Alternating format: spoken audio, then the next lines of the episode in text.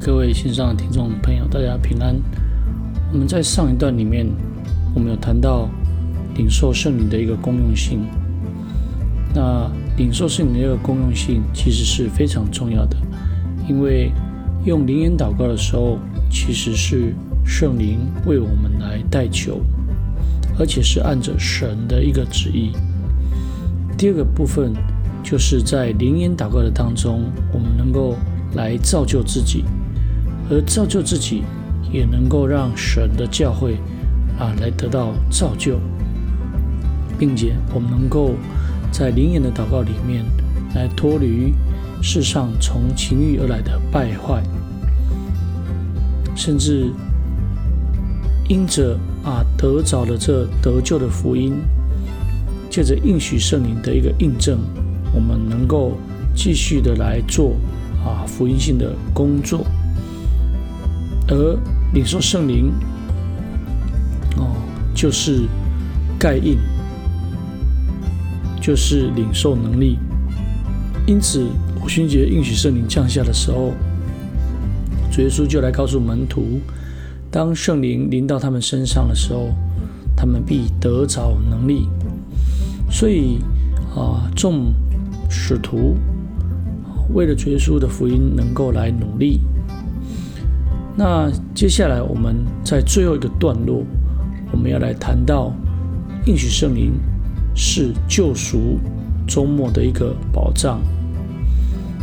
那我们从啊之前的论述里面，我们不断的来啊提出一些论证，我们可以看到应许圣灵所带来的一个公用性，它的公用性带来。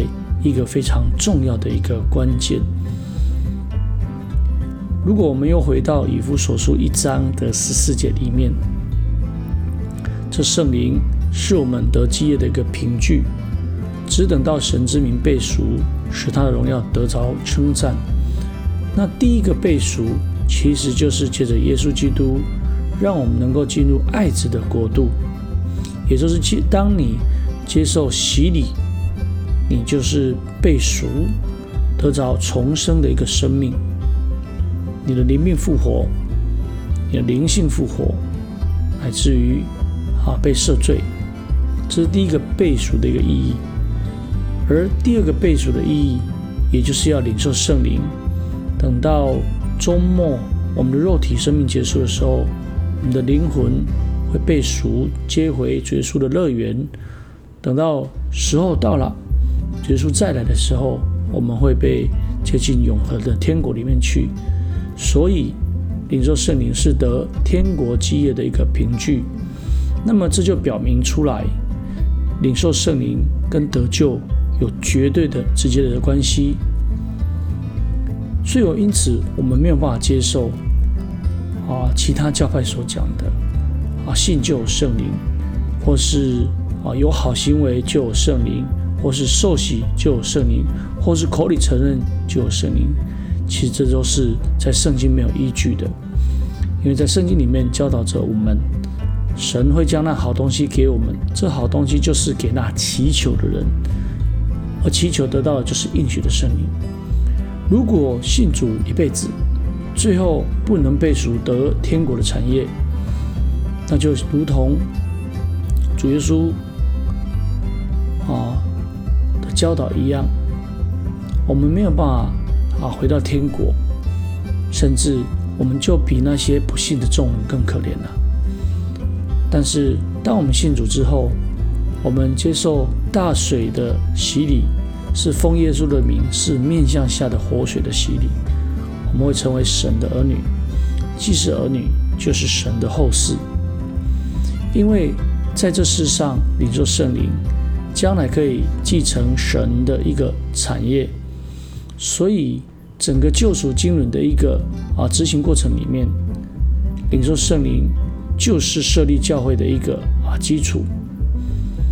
我们可以看见，我们可以知道，耶稣啊被犹太人来出卖，被审判，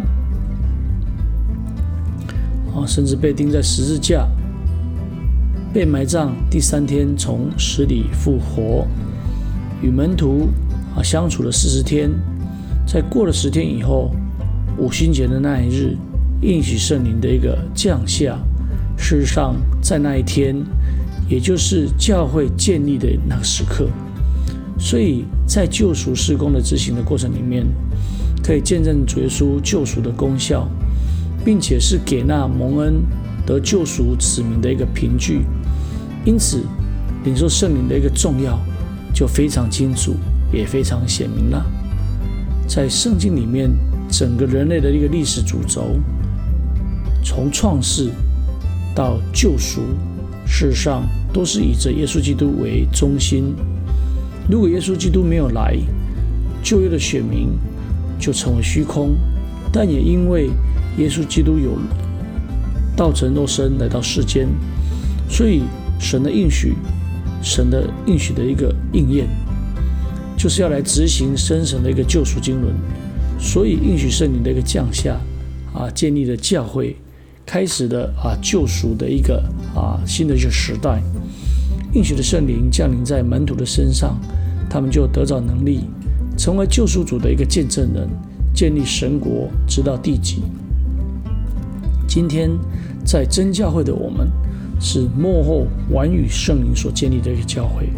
我们事实上也领受了应许的圣灵，所以我们要靠着圣灵来造就自己，达到完全，并且在过程里面借着圣灵大有能力来传神国的福音，并且来捍卫真理，最后领受应许的圣灵，啊，得着天上的基业，感谢神。那我们在这一段的分享就到此来做结束。那么我们会在下一段里面继续回到啊西理论里面来谈到相关的一些啊论述。感谢主，大家平安，大家再会。